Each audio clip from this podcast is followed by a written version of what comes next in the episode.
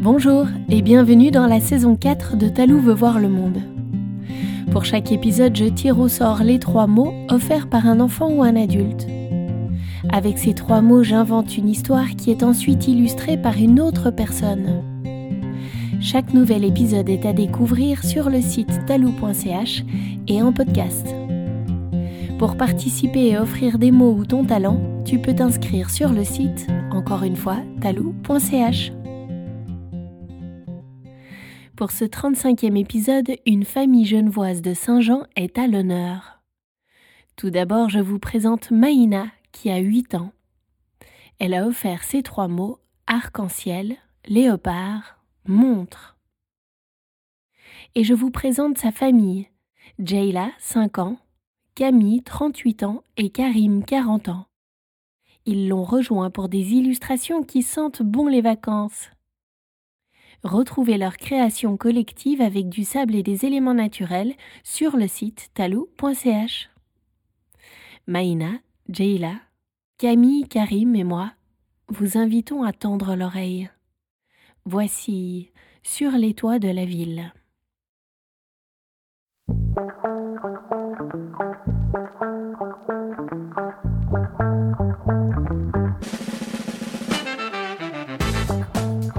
Swan était une jeune fille de 11 ans qui vivait dans le quartier sud d'une grande ville.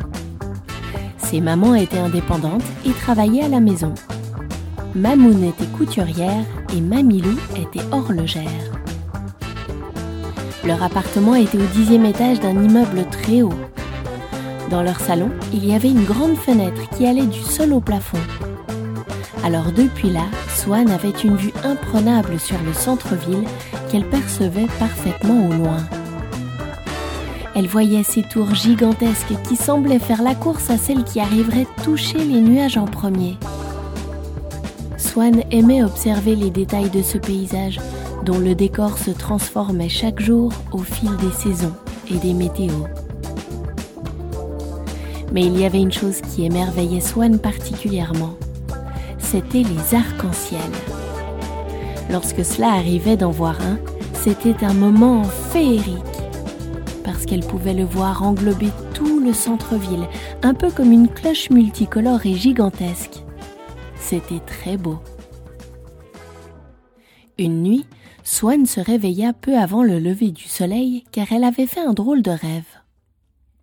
Encore troublée de cette expérience, elle se leva, se fit un thé et s'installa dans le fauteuil devant l'immense fenêtre du salon. La nuit était claire et les détails des contours de la ville au loin étaient bien nets. Elle savourait le calme et le silence de la nuit, soufflant sur son thé pour le faire refroidir un peu. Et c'est là que, sur le toit d'un immeuble du centre, elle vit quelque chose bouger, se déplacer. Elle posa son thé et se rapprocha de la vitre en fronçant ses yeux. L'ombre qui déambulait sur le toit était celle d'un chat, mais plutôt d'un énorme chat, de la taille d'un tigre ou quelque chose comme ça. Swan ne le quittait pas des yeux. Soudain, elle le vit sauter d'un toit à un autre. Puis en une seconde, il disparut derrière une grue qui bloquait la vue le félin était parti. Swan se demanda un instant si elle avait rêvé, mais non, c'était incroyable. Les nuits suivantes, à l'oreille du jour, Swan se réveilla à nouveau pour apercevoir le félin par la fenêtre. Et elle le vit, presque chaque fois, apparaissant sur le côté d'un toit et disparaissant derrière la grande grue. Alors curieuse et pleine de questionnements, Swan décida d'aller voir ce félin de plus près sur le toit de l'immeuble qu'elle avait déjà identifié sur une carte. La nuit suivante, son sac était prêt. Il y avait une lampe de poche, un foulard, de la petite monnaie, des biscuits et une gourde d'eau. Swan se faufila discrètement en dehors de l'appartement pour ne pas réveiller ses deux mamans qui dormaient profondément. Elle sortit sa carte de sa poche, prit son vélo et pédala pendant au moins trente minutes jusqu'à l'immeuble en question. Arrivée à son pied, Elle cadenassa son vélo avec son casque. Elle jeta un œil vers le haut. Depuis l'entrée, cet immeuble était vraiment très impressionnant. Elle entra et vit une série de quatre ascenseurs. Elle pénétra dans le premier qui s'ouvrit devant elle et pressa sur le dernier bouton qui indiquait trente-cinq. tu te rends compte, trente-cinq étages. En haut, les portes de l'ascenseur s'ouvrirent. Elle marcha jusqu'au bout du couloir où elle trouva une porte métallique qui donnait accès au toit. Elle ouvrit la porte tout doucement, entra sur le toit, avança lentement. Elle le cherchait. Et soudain, il apparut de derrière la ventilation. C'était un léopard très impressionnant qui marchait lentement vers elle. Elle avait très peur maintenant et marchait à reculons comme pour repartir en arrière. Lui avançait vers elle, son regard plongé dans le sien. Comme si elle comprenait qu'elle devait s'expliquer, Swan lui dit, tout en marchant à reculons Je. Je, je te cherchais. Je voulais juste te rencontrer, dit Swan. Il continuait d'avancer en la regardant fixement. Je suis désolée si je t'ai dérangé. Je voulais juste connaître ton histoire. Et c'est là qu'il s'arrêta, s'assit face à elle et lui dit Comment tu t'appelles? Swan se figea d'un coup. Le léopard pouvait parler. Elle le fixa la bouche ouverte, impossible de répondre quoi que ce soit, puis elle se reprit. Je m'appelle Swan. Et toi? Je m'appelle Gaël, répondit le léopard. Désolé, je ne voulais pas te faire peur. Ok, répondit Swan rassuré. Alors, euh, tu vis ici? Comment tu fais pour sauter d'un immeuble à un autre? Comme ça C'est dingue Alors le léopard hésita, puis il finit par raconter. Je vis aux eaux de la cité, et depuis quelques semaines, on a un problème. Laura, la gardienne qu'on aime le plus, arrive tous les jours en retard. L'autre jour, au le flamant rose a entendu parler la directrice du zoo à un administrateur. Elle lui disait qu'elle allait devoir renvoyer Laura parce que depuis quelque temps, elle arrivait toujours en retard. Alors, avec un petit groupe d'animaux, on a décidé de réagir. Laura habite dans cet immeuble là-bas, le gris et bleu, tu vois Elle vit au 36e étage, juste en face de ce toit. Alors tous les jours, au lever du soleil, je monte ici sur ce toit, puis je saute sur son balcon et frappe à sa porte-fenêtre jusqu'à ce qu'elle se réveille. Quand je la vois bouger, se lever, je rentre discrètement aux eaux. Depuis que je fais ça, Laura arrive à l'heure et la directrice ne peut plus faire trop de commentaires. Mais elle n'a pas de réveil? demanda Swan intrigué. Eh bien, elle avait une montre qui lui servait aussi de réveil. Elle l'aimait beaucoup parce que c'était celle de sa grand-mère. Elle l'avait toujours sur elle. Mais un jour, en nettoyant le bassin vidé des otaries, sa montre est tombée au fond et elle se cassa. Elle fut très triste, elle décida de ne plus jamais se servir de montre, et c'est à ce moment qu'elle commença à arriver en retard le matin.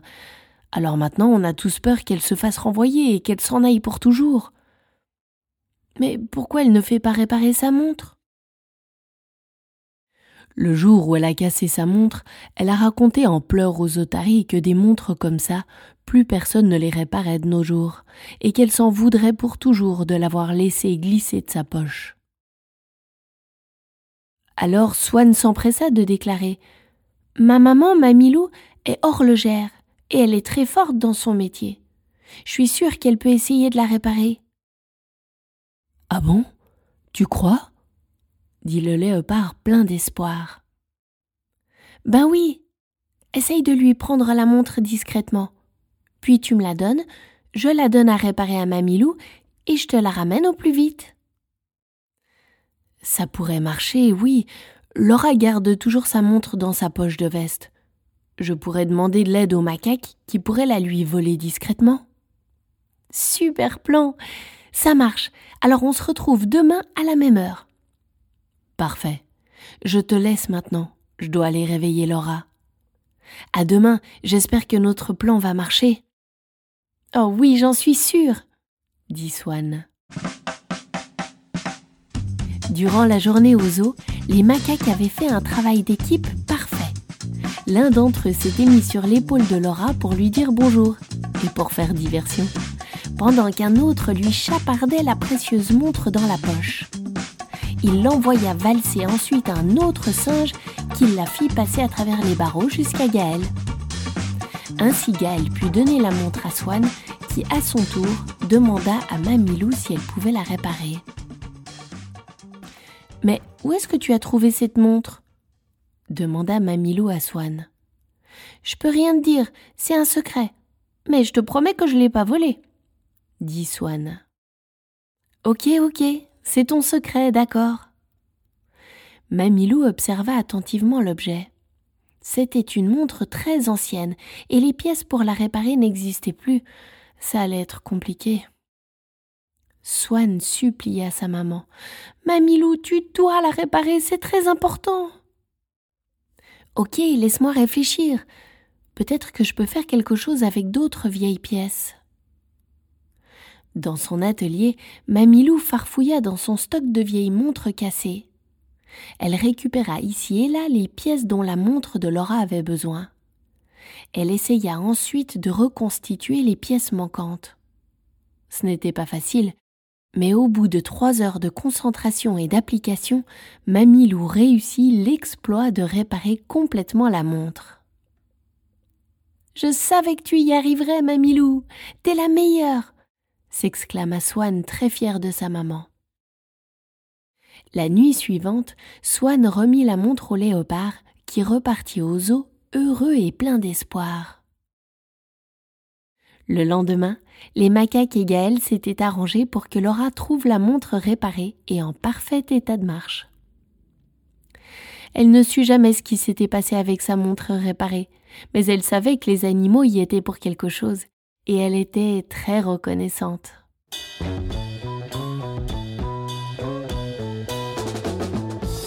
Depuis, Laura ne rate plus un seul réveil, et sa place de travail au zoo n'est plus remise en question.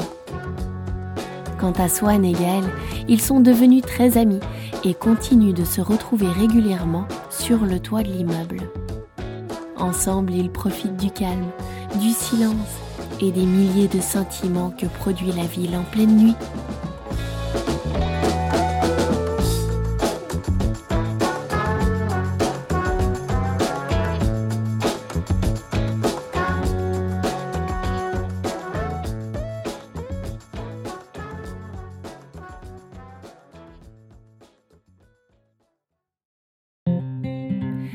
Et voilà, l'histoire est finie pour aujourd'hui. Mais l'aventure peut continuer. Toi aussi, tu peux illustrer cette histoire à ta manière. Tu as peut-être envie d'en faire une recette ou un collage. Ou tu peux aussi utiliser les trois mots de départ pour inventer ta propre histoire. Tout est possible, alors laisse-toi aller à ta propre créativité. Quant à moi, je te dis à très bientôt pour une nouvelle histoire de Talou veut voir le monde.